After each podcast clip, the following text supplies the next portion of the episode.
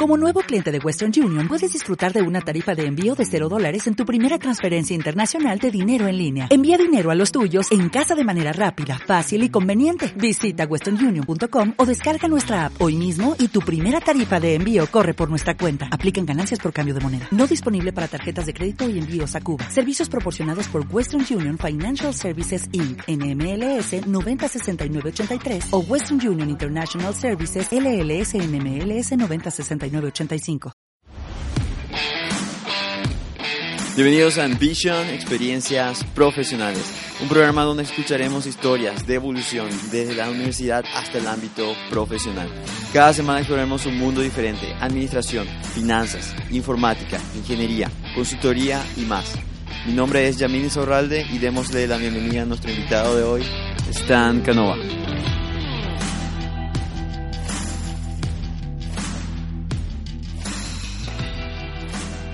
Buenas, el día de hoy vamos a estar entrevistando a Stan Canova, quien se encuentra trabajando como consultor de proyectos de inversiones. Bienvenido, Stan, al programa. ¿Qué tal, Yami? ¿Cómo te va? Gracias por la visita. Eh, un gusto ser parte del podcast de, de, hoy. Muchísimas gracias. Bien, Stan, para ir comenzando un poquito y para que las personas te conozcan, ¿nos podrías comentar cuál sería una palabra que te define como persona hoy en día? Bueno, sería eh, honestidad, creo que el capital más importante que una persona tiene, eh, que le va a definir a futuro. El desenlace que pueda tener en la vida profesional, personal y familiar. ¿Podrías contarnos un poco de cómo la honestidad llegó a ser parte de tu historia? A ver, ¿y ¿qué pasa? Eh, primero, eh, estamos en un país bastante pequeño, una sociedad bastante pequeña. Eh, tenemos mucha competencia en lo, que, lo que hacemos, ¿verdad? o sea, la, área que tengamos. ¿verdad?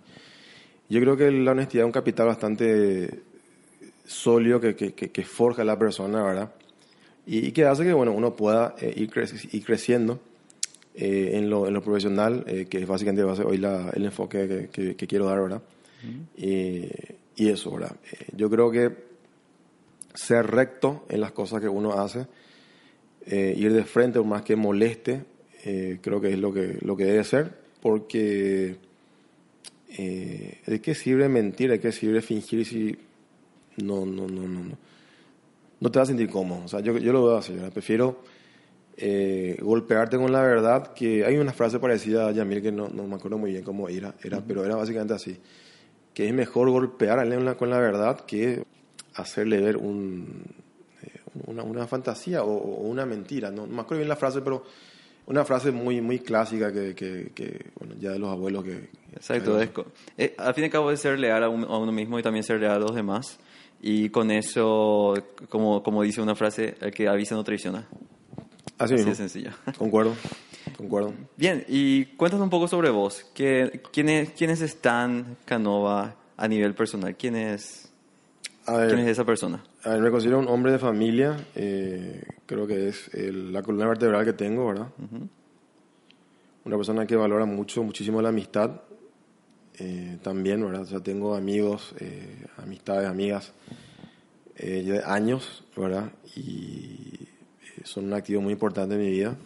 Y también un profesional que trata siempre de dar lo mejor de sí para con sus clientes, porque hay que tener que lo que se da en una relación profesional con un cliente no es solamente una transacción monetaria, ergo yo facturo un servicio, no, es netamente el cliente que se abre a, eh, a mí eh, lo que es eh, cuestiones importantes como sus activos, sus negocios, sus contratos, o sea, cosas bastante delicadas, bastante privadas que debe haber una total discreción y eso debe ser honrado ahora. no me considero una persona muy mayor todavía, creo que tengo aún muchos años por por eh, ir buscando nuevas montañas que escalar, ¿verdad? Pero me considero una persona, eso, ¿verdad? Eh, trabajadora, honesta, como dije al comienzo también, bastante humilde, eh, que valoro muchísimo lo que es la amistad y respeto muchísimo lo que es también la confianza que uno da a hacer lo que es mi, mi, mi trabajo. Y también una cosa no quiero olvidarme, me considero una persona también que busca hacer docencia en todo lo que hace tanto en las aulas donde enseño, sea grado, posgrado, o también a través de los, de los medios de comunicación, donde tengo la, bendición, digamos, poder tener espacio en, varios medios de comunicación con la idea de enseñar, ¿verdad? No, eh, no figurar. Y para ir iniciando, ¿cómo decidiste tu carrera? ¿Cómo inició todo esto? Imagino que en un momento hubo un, un desenlace entre terminar el colegio, ir a la universidad, luego experimentar ciertos ciertos momentos a nivel profesional que te hizo decidir a, llegar a ser como consultor de inversiones hoy en día, ¿verdad? Bien, eh, esto inicia como estudiando Derecho porque me gustó siempre la carrera de Derecho, pero el enfoque eh, corporativo, o sea, el, enfoque de empresas, el enfoque de contratos, el enfoque de inversiones, eh, cosa que en Paraguay tenemos como 5, 6, 7 estudios jurídicos que son especializados en negocios, eh, en finanzas, ¿verdad? Bueno, yo termino la carrera, empiezo a ejercer, eh, no me gustó mucho lo que fue el, el, día a día en tribunales, ¿verdad? Y bueno, decido ver un poquito eh, qué especialidad podría yo en ese momento, sea, siendo un junior, ¿verdad? Sin experiencia, sí. llevar adelante, ¿verdad? Tomo un curso en la Bolsa de Valores de Asunción, donde me recibo de operador de bolsa, ingreso en una casa de bolsa y empiezo a trabajar eh, como broker, como asesor financiero en, en inversiones. empiezo a colocar títulos de títulos valores, o sea, bonos de empresas locales, acciones de empresas locales. Me fue bastante bien. Eh, recuerdo que la primera operación que hice fue 2.000 millones de guaraníes, que eso para un junior era un valor muy alto. Wow. ¿Cuál era el, el, el, importe promedio de un junior en realidad? Eh, yo creo que, no sé, 200 millones o algo así. Ah, ok. Pero no sé si es un defecto, por si me trato de, de elevar la barra en las cosas que hago ahora.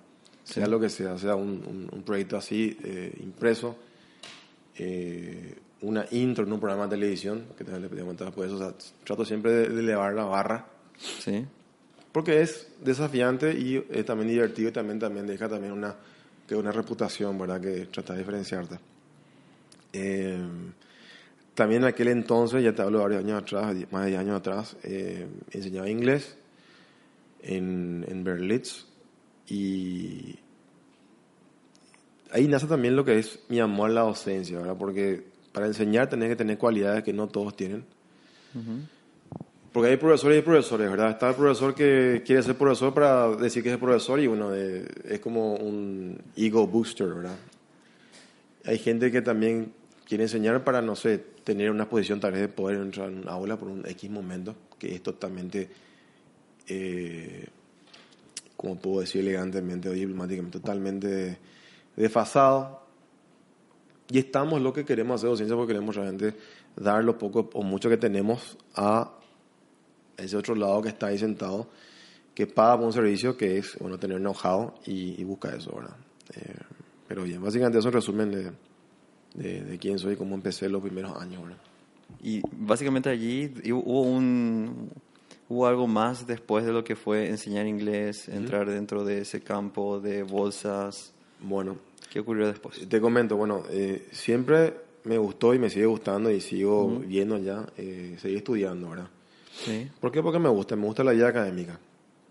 Tanto el rol de docente como el rol también de, alumno, pero el alumno que siempre pregunta y siempre busca, no desafiar al profesor, sino que tratar de sacar lo que sabe ese profesor, que está ahí frente tuyo una, dos, tres horas en una clase, eso me, apasiona. O sea, me gusta debatir, hablar, consensuar con, con, profesores, ¿verdad? Y bueno, eh, hice didáctica en la Católica, me acuerdo, y después hice un curso en el IADE, en el Ministerio de Defensa. me, encantó. Se estudió cosas que, bueno, eh, acceden de repente solamente militares o políticos, fue bastante interesante de cómo se maneja el Estado. Después eh, hice el MBA con la Nacional, que tiene, tiene una alianza con la Universidad de Buenos Aires. Eh, fueron dos años. Yo era el único con otro compañero que éramos abogados, pues todos eran básicamente economistas y contadores y administradores. Salí como uno de los mejores eh, egresados de la promoción y uno dirá, ¿por qué? Porque, porque yo tenía pasión, o sea, me gustaban los números. O sea, me gustaban los números, sabía que era importante conocer finanzas porque era justamente el área que yo estaba trabajando, que era manejar inversiones en la bolsa. Así que era una obligación yo tener un buen track record en lo que era el MBA. Y, y bien, básicamente eso. Después seguí estudiando, hice un, un curso en lo que es gobernanza y gestión pública con, con la CAF y en Colombia y con la alianza de la George Washington University de, de Washington, D.C. Y bien, eh, ¿por qué? Porque me gusta la política también. Me gusta mucho la política, la gestión del Estado. Es algo que debería enseñarse más en los colegios, eh, en la escuela, inclusive cómo está estructurado el Estado, cómo se financia el Estado, eh, cómo se manejan los, los costos, los gastos, o sea, cosas que de repente uno solamente sabe, conoce cuando ya tiene 23, 24, 25 años, ya cuando es muy, ya está, está mayor, ¿verdad? Cuando debería haber algo ya de conciencia de eso, siendo pequeños, ¿verdad? Pero, pero bien, eso es la parte académica. La parte profesional, bueno, eh, trabajé varios años en esta casa de bolsa. Eh, me retiré y empecé a trabajar ya como un consultor. Me, me lanzo, como se dice. ¿Qué Eh, hizo, disculpe te interrumpa allí, qué hizo que eh, trabajando en la bolsa, bueno, para, para dar una idea allí, ¿hay posiciones dentro que estuviste Sí. escalando? Sí. ¿Cuáles, fueron esas posiciones? Bueno, primero eh, era una eh, casa de bolsa que es parte de la bolsa en sí. Eh, Sí. La casa de bolsa es el broker que trabaja en una bolsa. Ajá. Bueno, eh, uno empieza como junior, después entra a un senior, ¿verdad? Después puede subir a un gerente de, gerente comercial y después director y bueno, eh, después si dan las cosas, un accionista, así sería la, la escala.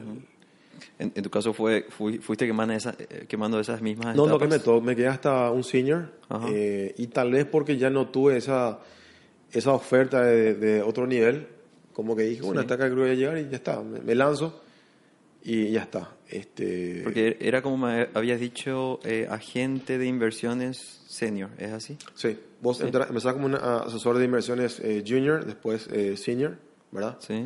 Eh, y después, bueno, sería eh, gerencia o dirección eh, de la cartera comercial y después ya director o accionista, así dan las cosas, ¿verdad?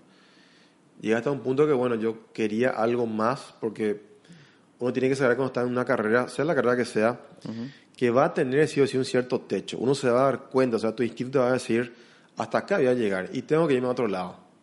O me cambio de empresa, o yo inicio mi emprendimiento, o busco otros aires, pero hasta acá vas a, vas a quedarte. Vos podés decidir dos cosas. Bueno, me quedo acá y soy un vegetal más. Porque hay gente que, yo veo de repente, gente ya mayor, ¿verdad? Ajá.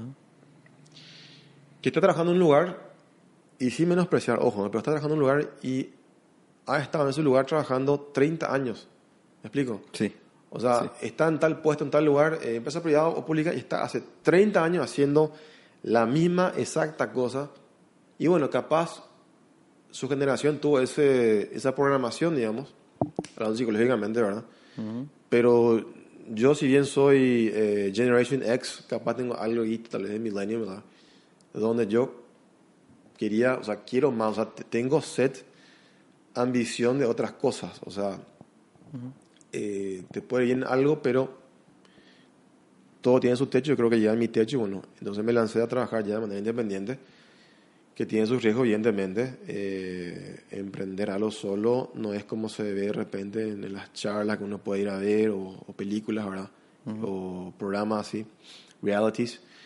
Es no tener eh, vacaciones, es no tener eh, descanso, es no tener eh, un ingreso fijo mensual, es batallar con la competencia que vas a tener cuando, cuando salgas a emprender tu, tu, tu proyecto, sea el cual fuera el área es eh, batallar con, un- con el mercado que tal vez está resentido, como está pasando ahora, por ejemplo. Eh, y eso básicamente.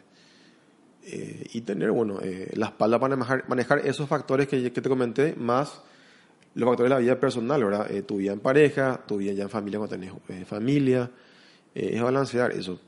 Yo creo que el elemento vital para hacer eso es tener pasión, porque si tenés pasión, como que haces algo de manera automática. Eh, por ejemplo, ahora vos estás acá conmigo, trabajaste más de ocho horas, pero estás haciendo esto. No estás cansado, tenés ese, ese fuego. Entonces, eso es algo que debes potenciar y de- debes hacer de eso, yo creo, una, una, una, una, una, una carrera.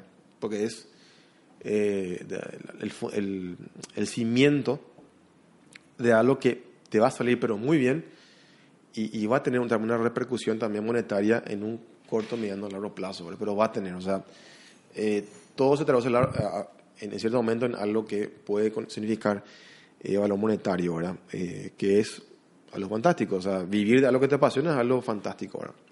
Y ese, ese, ese fue el, el, el, el punto ahí que tomaste al momento de salir para hacer la consultoría. Sí, básicamente sí, decir, bueno, hasta acá llego, bueno, me, me lanzo acá, total, si me va mal, yo sé que ya irme a tal lugar y ya conseguí trabajo, o sea, eh, o sea, tengo un perfil Ajá. bien, o sea, no, no, no, no, no, eh, traté siempre, de, cuando era joven, no ser average, o sea, no ser promedio, porque justamente ahí está el problema eh, muchas veces, ¿verdad? Si uno Sí. es promedio en algo, eh, tenés tal vez menos posibilidades de llegar a ciertas, ciertas cosas, ¿verdad? Eh, no es tampoco excluyente, pero si tenés por lo menos, estás por encima del promedio, yo creo que tenés más posibilidades para llegar a otras cosas que vos aspires, ¿verdad?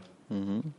Pero bien, entonces, eso resume la parte de lo que es la, la consultoría que trabajo en, en, qué, por dar un ejemplo, ¿verdad? Eh, una empresa quiere cotizar su empresa, darle un valor, un price tag, y para venderlo, yo eso hago, hago un estudio de la empresa eh, y presento a inversionistas. Ese es básicamente mi, principal trabajo. También reestructuro deudas bancarias de empresas ante bancos. Me voy a eh, ponerle tu empresa tiene una deuda o deudas con cinco bancos, bueno, me voy y negocio con los cinco bancos, con el gerente, con el analista de riesgo, lo de la garantía, o sea, son, son días de trabajo que uno tiene que hacer, que sí, la empresa también lo puede hacer, pero eh, consume tiempo, eh, tiene un costo de oportunidad, o sea, tiene que dejar de hacer cosas los directores para dedicarse a eso cuando pueda una persona, ergo yo, que lo pueda hacer y él sigue trabajando en su día a día sin interrumpir su gestión de la empresa, ¿verdad? También hago eso. Eh, también hago mucho lo que es compliance y due diligence, que eso sería en, en cristiano básicamente es analizar en tu, a tu contraparte si realmente es quien dice ser y no está preparando un esquema de estafa contra, contra ¿verdad? Justamente ayer cerré un ok. contrato con un cliente donde él quiere hacer una operación con unos americanos y me- yo tengo que estudiar el perfil americano de su pasaporte, social security number, eh, balance de la empresa en Estados Unidos, su estatuto, volumen eh, de que, que- maneja facturación, eh, con qué banco opera, para presentar eso a los bancos paraguayos para que cuando ya haya una operatividad entre pares, no hay ningún tipo de problema de, cumplimiento. Y también, evidentemente, que sea legítimo la empresa, que no sea mi cliente una víctima, una estafa, ¿verdad? Pero básicamente ese es mi día a día de lo que hago acá como, como consultor, que me especializo en la parte de inversión. Todo lo que es manejo de capital es, es mi área. Eh, que siempre también hay que entender lo siguiente. Sea cual fuese tu profesión, sea doctor, sea veterinario, sea, mira, eh, eh, marquetero, ¿verdad? Eh, psicólogo, tenés que buscar una, un elemento donde que vos te diferencies, te especialices y crees una marca, digamos, que se sepa que vos sos el número uno en eso que estás haciendo. Porque nadie puede ser un todólogo, como se dice. O sea, yo, yo no puedo estar en todas, sino que sí especializarme en un tema muy específico. Y doy el ejemplo de los doctores. Está el doctor que estudió medicina 5 o 6 años, hizo la presidencia, ok, dos años, después estudió para ser oculista, perfecto. Entonces es bueno en, en- en ojos. No le hables de cáncer, no le hables de tu riñón que tiene problemas porque tomaste un, eh, un eh, gain wainer, eh, de- gainer de- para hacer pesos, ¿verdad? Eh, porque vas a ver, pero a grandes rasgos, no va a ser Claro. específico. Entonces, eh, especificidad creo que es una palabra que hay que tener muy en cuenta cuando somos ya gente que estamos ya por lanzarnos profesionalmente al mercado ahora. Especificidad, creo que es una palabra muy linda que no se usa mucho, pero eso uno tiene que tener que ahora. Y ser, especial, o sea, ser especialista siempre en lo que uno hace Sí, por eso. y ir mejorando esos, en esos inglés detalles. es, eh, es specificity, se dice en inglés. Sí. Si en español la traducción es especificidad, o sea, eh, que no se usa mucho esa palabra en español, pero bueno. Eh, eso, yo busqué uno, eso, ser, ser, Y, y es lo que te apasiona hoy en día. me apasiona, o sea, me gusta mucho trabajar con inversionistas, trabajar con, con números, con contratos, eh, defender los intereses de mis clientes, que también, también discuto con, con las contrapartes de mis clientes. Me pongo el papel de la- del policía malo, que lo tengo que hacer, no tengo problema de hacerlo. Eh, pero es para defender justamente eh, la confianza que da mi cliente a una contraparte, a un socio comercial o un socio inversionista, que es como dije, es abrirse a la otra persona, eh, no es solamente firmar un cheque, sino que te estás abriendo a la otra persona en confianza y que te quieran violar esa confianza, esa buena fe que diste realmente es algo criminal. Eh, he visto casos de estafa, varias estafas ya he visto entre clientes con contrapartes. Y es tan triste ver eso porque es un país muy chiquito, como te dije, todos nos conocemos. Y capaz una vez lo va a hacer, pero después ya está tan de quemado en el mercado. Y, y, eso, ¿verdad? Y tampoco creo que somos gente con poca memoria. Además de la gente que trabaja en números. el, nombre queda ahí. No podemos no, no tener una memoria a largo plazo, ¿verdad? Y, bueno, básicamente eso es lo que es mi, mi día a día como eh, consultor en lo que es eh, parte de finanzas, todo lo que es inversiones, que, que me apasiona, ¿verdad? Que yo, te puedo, yo puedo estar trabajando esta noche hasta la una sin problema. No lo hago porque tengo un hijo, nada más eso. que, como dijiste al principio, la familia está, está primero. Cuando no tenía un hijo, sí, sin problema hablaba con, con, mi señora.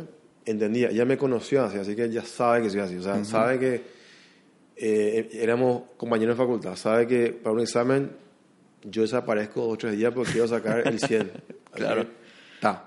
Eh, Lo importante es conocerse y ya saber que, que, cómo es la persona. No, ya, ya, ya me compró así con ese efecto de fábrica. pero, pero bien, ahora que ya, ya tengo un hijo, ya evidentemente distinto. Ya, ya no, es que puedo estar acá hasta la una sin problema, no me voy a cansar, voy a estar capaz, físicamente cansado, pero voy a estar eh, con todos los sentidos prendidos porque me apasiona esto. O sea, en serio, disfruto de esto, ¿verdad? Genial. Eh, básicamente eso, sí.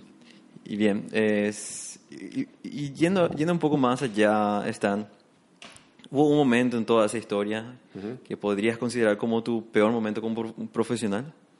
A ver, cuando yo estaba trabajando en, eh, como funcionario en esta institución, antes de, de, tener ya mi oficina propia, eh, hubo un problema muy fuerte en, en, qué sentido. Una empresa quiebra, después quiebra otra, y otra el dueño decide no pagar la deuda. ¿Y qué pasa? Yo coloqué, pero montos muy importantes eh, de capital en esas empresas con inversionistas. Y al enterarse los inversionistas que no, se le iba a pagar porque evidentemente estaba en quiebra la empresa, evidentemente hubo un, descontento muy importante. Que se entiende que no hubo estafa de por medio mío ni en la empresa ni yo estaba, sino que una cuestión de mal manejo de las empresas que hay que también entender. Uno puede invertir en una empresa formal que le está yendo bien, pero no garantiza que esa empresa pueda ser sustentable a cada 2, 3, 4 años porque el mercado cambia. Claro. Te muestro, por ejemplo, esta marca que no quiero dar el nombre, la marca al aire, porque es cliente. Bueno, esta marca fue líder en los 90. O sea, le puedes preguntar a tus padres, esto era, pues tuvo un declive y ahora está tratando de, me explico, entonces, sí. vamos a suponer, bueno, vos invertiste plata acá eh, en los 90, porque estaba, era un boom viene eh, esta, esta oleada de importación de ropa de China que traen por, o hasta la gente trae ropa de Miami, evidentemente esto va bajando en, venta y capaz quiebre. Esta persona no quebró, se pudo reinventar, ¿verdad? Pero quiebra. Pero vos, inversionista, pusiste plata, quebró, ¿qué pasa? No le puedes cobrar al que, no le puedes culpar al que te asesoró para invertir, porque en ese momento era otra la perspectiva de mercado. Y cada año es un nuevo round que tiene que hacer cada empresa en este país para bueno, ver cómo, cómo sale, ¿verdad? El año pasado Paraguay creció en un valor bastante importante, creo que fue lo, que más crecimos con, con, Bolivia y Perú. Pero este año, ¿qué pasa? Cambié las cosas, evidentemente, bueno, está bastante rezagada la economía y bueno, eh, eso, o sea, a lo que hoy no más que, si uno va a trabajar en inversiones, asesorar a gente que va a colocar dinero en, en empresas, tiene que saber que la empresa, por más que esté al 100% operativa, formal, exitosa hoy, no es garantía que eso pase el siguiente año o el siguiente del siguiente. Como también me parece que Tapal les puede estar yendo muy mal ahora, pero tiene un, cambio de timón y uno empieza a, realmente a, mejorar sus números, ¿verdad? Pero fue un momento que bastante me, me, me choqueó, porque uno no, no, no, no, no, no se prepara para eso, ¿verdad? Pero sí, la gente que va a trabajar en esto, ya sea banca privada de inversiones o eh, en bolsa, tiene que saber eso, ¿verdad? Que puede hacer una eventualidad que la empresa que emitió bonos o que emitió acciones o hizo un fideicomiso, le está yendo muy mal en el mercado y no va a poder pagar al inversionista su dinero. Y vos sos la primera barrera entre la empresa emisora y el emisor. O sea, vos vas a recibir el, la, crítica. Fue algo que me, chocó bastante, ¿verdad? Pero, pero bueno, también te da también... Claro, porque estaba responsabilidad tuya, digamos así, eh, hacer que eso sea realmente suave en la transición de... Claro, de quiebre. Este, pero fue una elección en el sentido de que a la hora de ofrecer una inversión al inversionista, ya sea en Paraguay o en otro país, hay que ser 100% objetivo diciendo, mira, esto pasa hoy, esta realidad, le va muy bien, acá están los números, que se muestra un análisis de la empresa. Sí. Pero hacerle consciente de que eso puede cambiar el siguiente año y el siguiente. Si te fue bien hoy, no quiere decir que te va bien el, el, el año, el año siguiente. Voy a hacer una mala analogía, pero para que se entienda. Eh, ok, mi equipo favorito salió campeón de la Champions este año. Eso no quiere decir que va a salir el siguiente año. O sea, no, no, no, no hay. Es un de, sentido. O sea, eh, no, no, tiene sentido. Entonces, igual, vos puedes ganar este año buen dinero en tu empresa. Le pagas a todo tu inversionista de manera perfecta. Pero eso no, no, es garantía que el año 2020 o 2021 pase lo inverso porque de repente viene otro competidor, hace dumping de precios, eh, hay legislaciones nuevas que te puede golpear.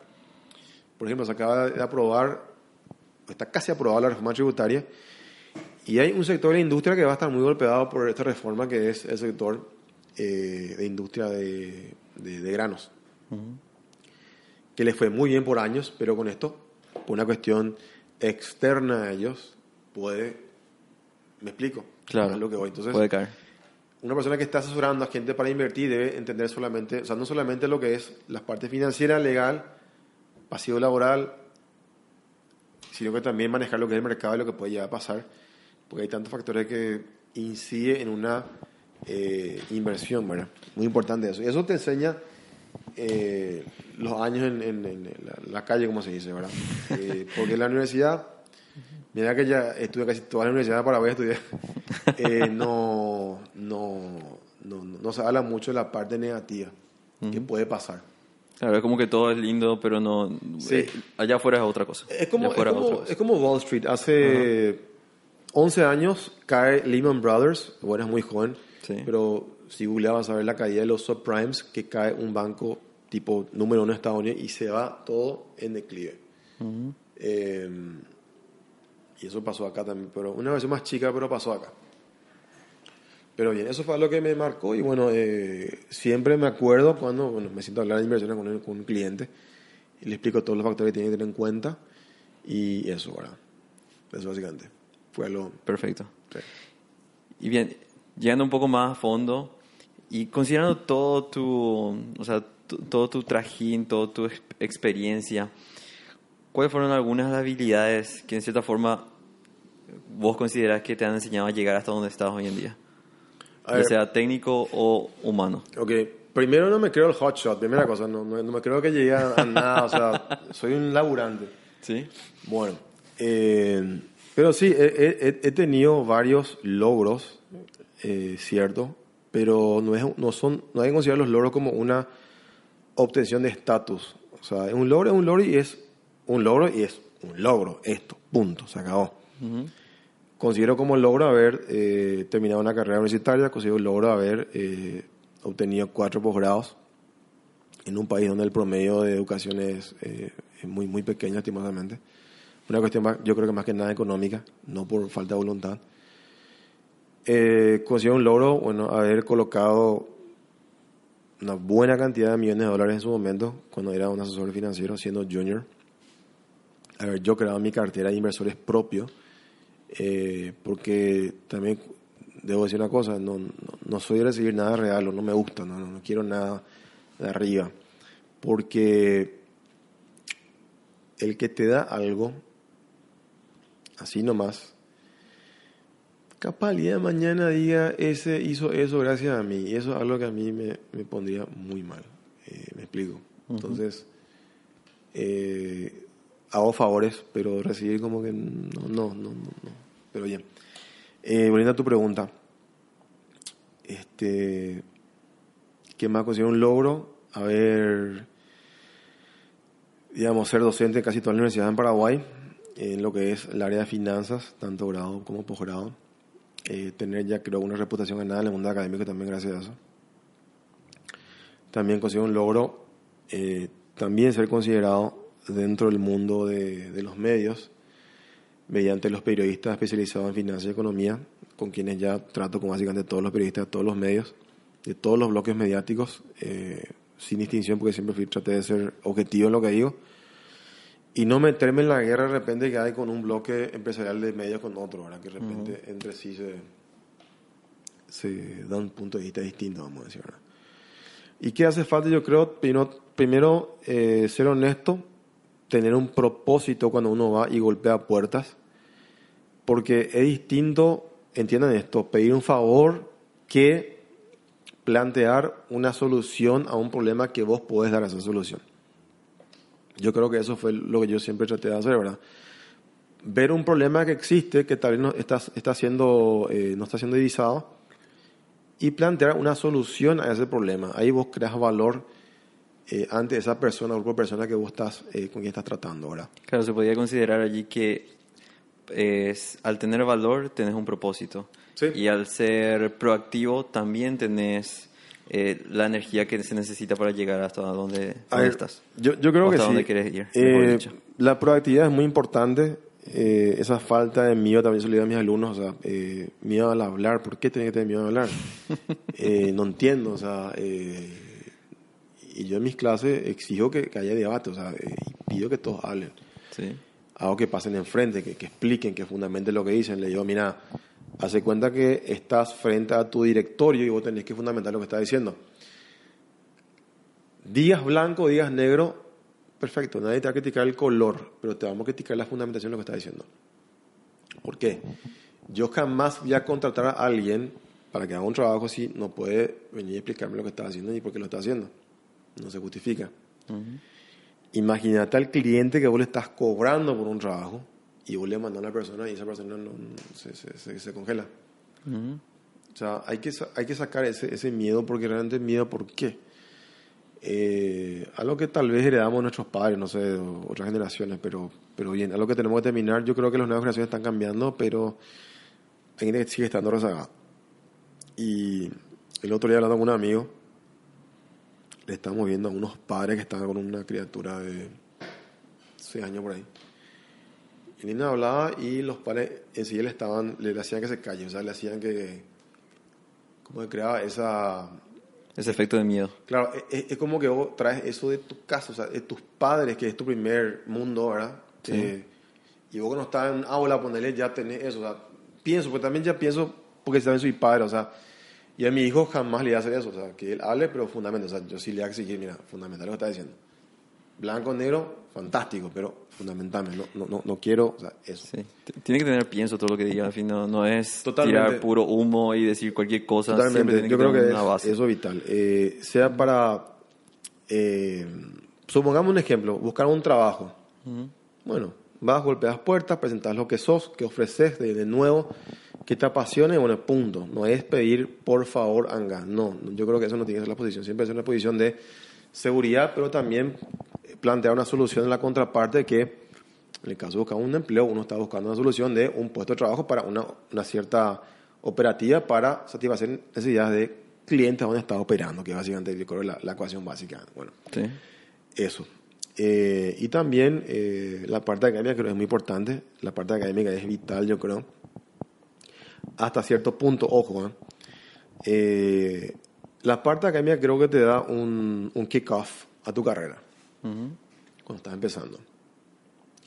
Después está la universidad de la vida, como decía mi abuelo, ¿verdad? que también te ayuda mucho y también es vital cuando uno es joven y está empezando a trabajar, elegir el lugar donde está trabajando no por el salario que está ganando, sino por lo que va a aprender de sus colegas, sus superiores y la política, eh, digamos, la cultura que está inmersa en ese, en ese lugar. Porque eh, eso creo que es, es vital. Eh, Exacto, porque al fin y al cabo no, el dinero uno se lo puede llevar en cualquier lugar, pero el No. conocimiento, eso Sí. lo lleva de por vida. Pa- pasa que cuando estés avanzando y tal vez ya tengas más, más, más experiencia, más cancha, bueno, eh, cuando vayas a una posible, eh, a otra oportunidad laboral en otro lugar, ponerle- o, o mismo en la empresa que vos quieras, se plantea una, un ascenso, entra mucho a tallar lo que vos sabés hacer en base a tu experiencia.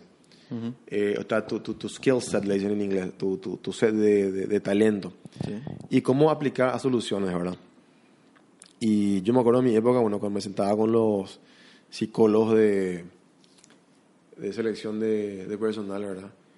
Eh, ellos buscaban básicamente eso. O sea, no te lo van a decir, pero buscaban seguridad, buscaban a alguien que pueda solucionar problemas a su cliente, porque el psicólogo que te está entrevistando le está cobrando a tu futuro empleador para conseguir una la mejor persona dentro para el puesto. Así que vos tenés que demostrar que sos una solución para ese problema que está pagando el empleador a un tercero para conseguirte. ¿Me, explico? Claro.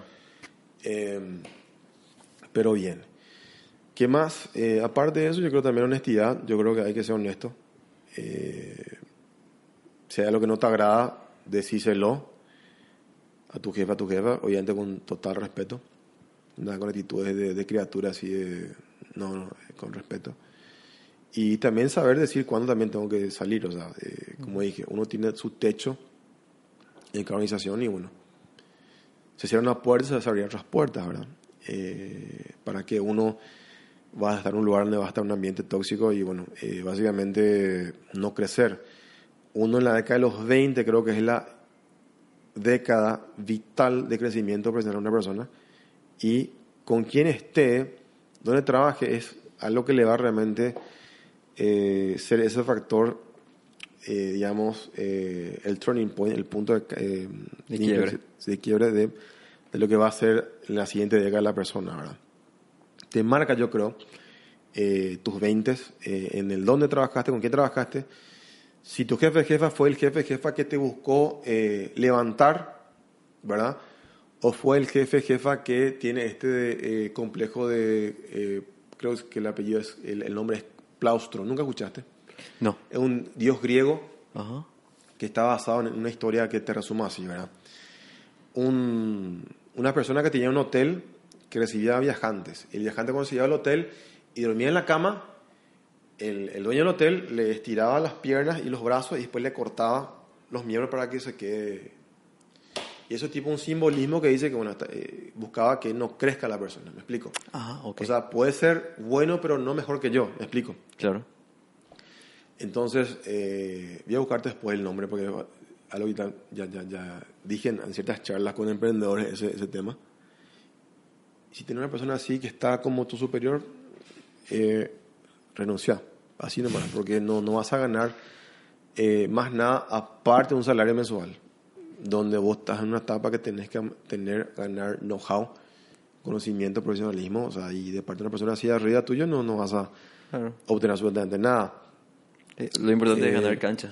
Tal cual. Ganar terreno siempre. Eh, los 20, como dije, es la, la, la, etapa que te prepara para lo que ya se viene después, que va a ser un nivel ya de competencia mucho más alto, un nivel de demanda, exigencia y gasto mucho más alto, porque hace cuenta que en tus 20 ¿Tu gasto qué es? Mi, te digo mi experiencia, bueno, sí. creo que el estándar de todo, ¿verdad?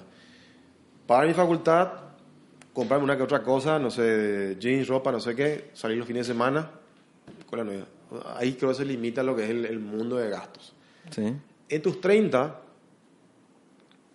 tenés otro nivel de gasto. O sea, vos tenés que estar preparado o listo en todo lo que vos puedes absorber en tus 20 para pararte a los, a los 30, que es otro nivel ya de gastos, exigencias, eh, desafíos también, ¿verdad? Sí, porque estamos hablando de casa, vehículo, sí. transporte. Familia, tal cual. Familia. Evidentemente, una persona que tiene una mi edad, evidentemente no tiene la demanda de gasto que tendrá una persona de 22 años o 21. Que, que bueno, son etapas, ¿verdad? No, no tiene nada malo, son etapas, ¿verdad? Pero creo que es la, la, la etapa de la vida que uno debe buscar el lugar donde va a aprender de, de su jefe, su jefa, de, de, crear esa figura que es muy común en Estados Unidos del, del mentor, le dicen acá no se usa mucho esa, esa figura, ¿verdad? Uh -huh. Pero el mentor viene a ser esa persona que bueno, te enseñó, te guió, tuvo la paciencia en, en, en mostrarte las cosas, ¿verdad? Eh, sin interés básicamente. Y que después tal vez sí te da una oportunidad, ¿verdad? Y bueno, ya dependerá de vos si lo aprovechas o no, ¿verdad? Eh, también son muy importantes. Hay gente que cree que las oportunidades se dan todo el tiempo, no. Las oportunidades son cosas que de repente se dan por cuestiones, no sé, algorítmicas, no sé. Y si no aprovechas, si no honras esa oportunidad, esa es la palabra que es honras, bueno, no creo más que, que se repita, ¿verdad? Eh, Totalmente de acuerdo. Y sí. finalmente están para ir terminando el programa. Sí.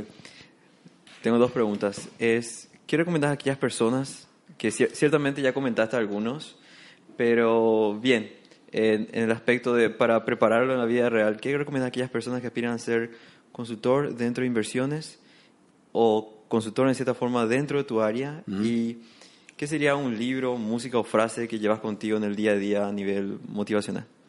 Bueno, eh, el que quiera trabajar el día de mañana como consultor, eh, yo creo que lo tiene que hacer ya con, cierta edad, ¿verdad? Eh, si vos querés ser consultor a los 26 años, no, no creo, porque tenés que tener bagaje tiene que tener experiencia en una estructura formal de empresa, ¿verdad? Para que dar, dar esa seguridad al que te a de vuelta.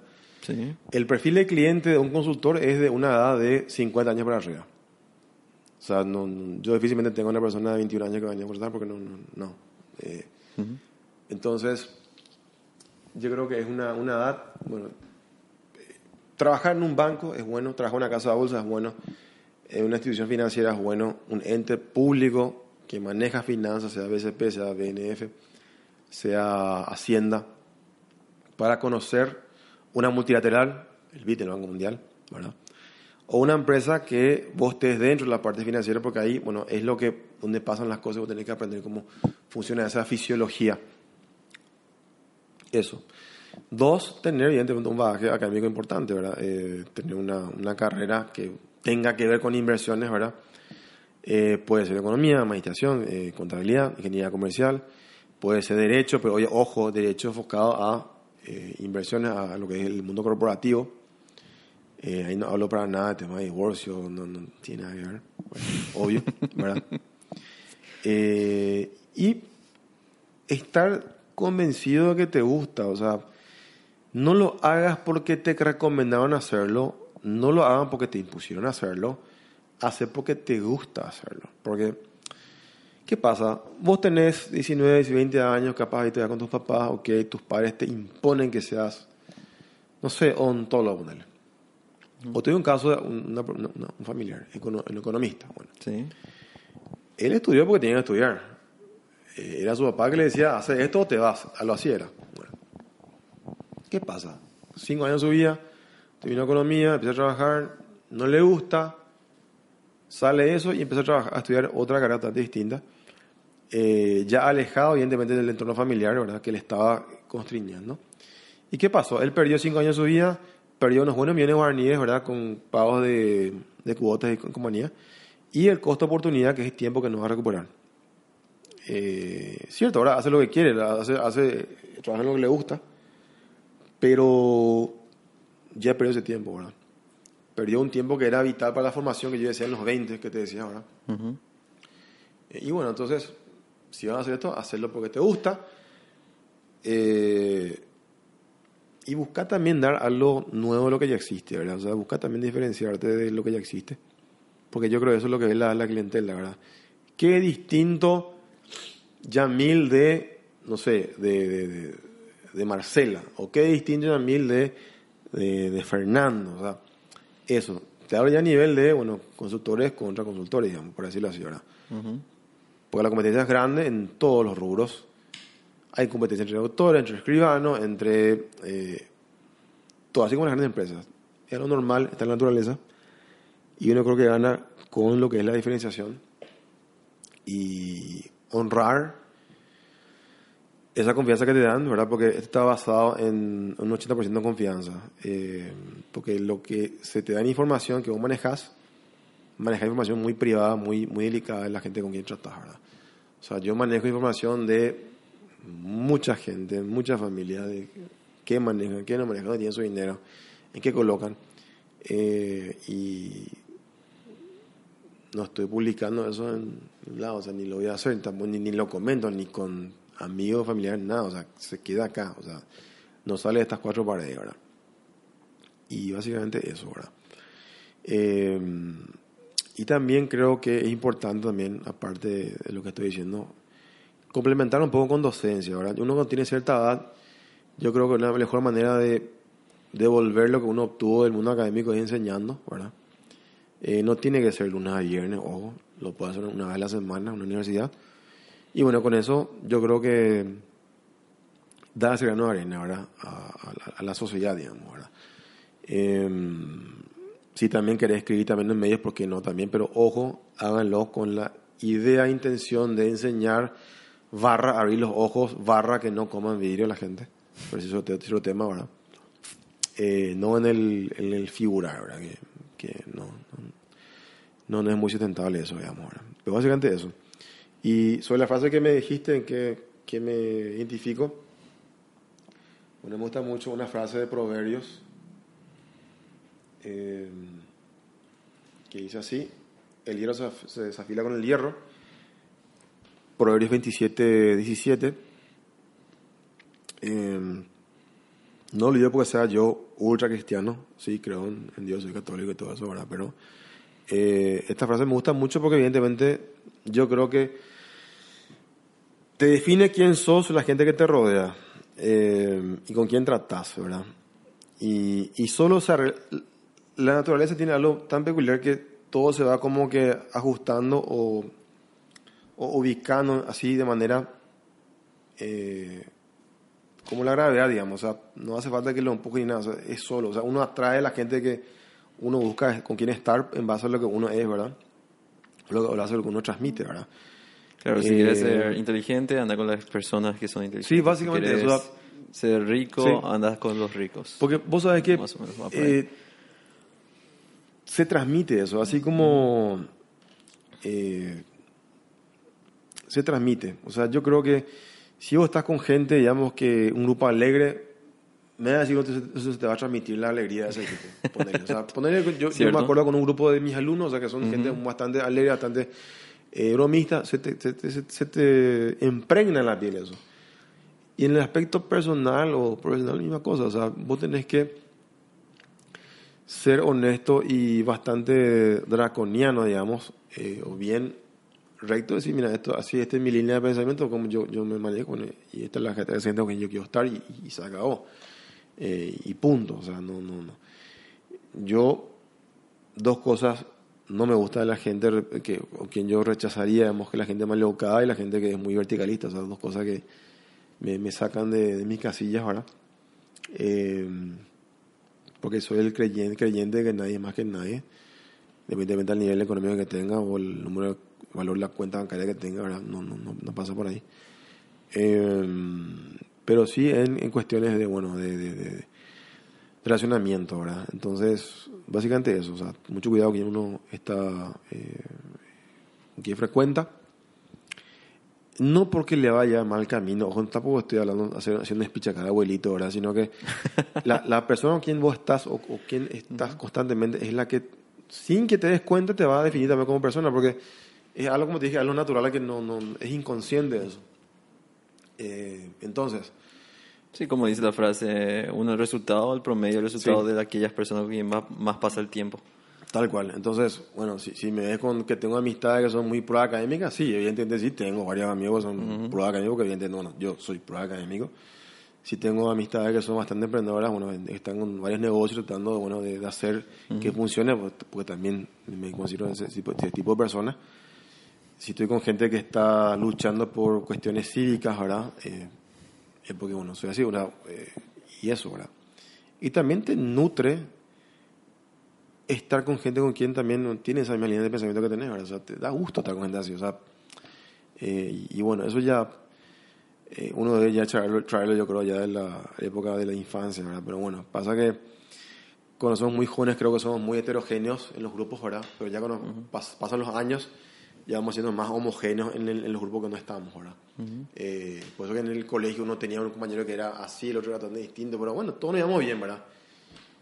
Ahora capaz, bueno, yo, pues ya, la edad que tengo, capaz ya, ya pienso distinto, ¿verdad? Pero eh, capaz sea así para toda la gente, no sé. Pero uno se va como especializando de acuerdo al perfil que uno tiene con, con, con la gente con quien está, está frecuentando siempre, ¿verdad? Porque, bueno, es un... Y ahí es donde viene el mensaje que el hierro se afila con el hierro. Sí, el hierro se pelea con el hierro, tal cual. O sea, vos, yo creo que yo mejoraría en las cosas que estoy haciendo porque evidentemente estoy con gente que eh, son me- los mejores en lo que hacen, ¿verdad? Que también son muy delicados en ese aspecto. O sea, yo trato de hacer cosas con los mejores en la área donde están, ¿verdad? Porque eh, to- to- todo suma, ¿verdad? Y el resultado final es, bueno, positivo para todos, ¿verdad? Básicamente eso. Oh, buenísimo. Te agradezco bastante, Stan. No, Por tu, por tu experiencia, por tus, por tus mensajes, por todo lo que nos has compartido el día de hoy. Y bien, muchísimas gracias. Brillante, ya gracias por la visita. Eh, me, me gustó mucho conocerte. Eh, y bueno, la gente que está escuchando esto, eh, no es que me quede aquí Kiyosaki, ojo, eh, sino que está solamente hablando de cosas simples que creo que uno debe estar tener en cuenta, más cuando está en una etapa que está formándose como profesional en un mundo mucho más competitivo de lo que fue el mundo de sus padres, eh, eh, tan cambiante y bueno, diferenciarse, ser honesto, tener un propósito y ojo con quién uno eh, se relaciona, ¿verdad? Básicamente eso, que esa relación es lo que te va a definir también el día de mañana, ¿verdad? Como un eh, balance general, una, una empresa cuando uno va haciendo los números ahora y como es así, solo la suma y resta de lo que la gente con quien estás eh, rodeado, ¿verdad? Básicamente eso. Muchas gracias, Stan. Gracias, Jamil. Hasta luego.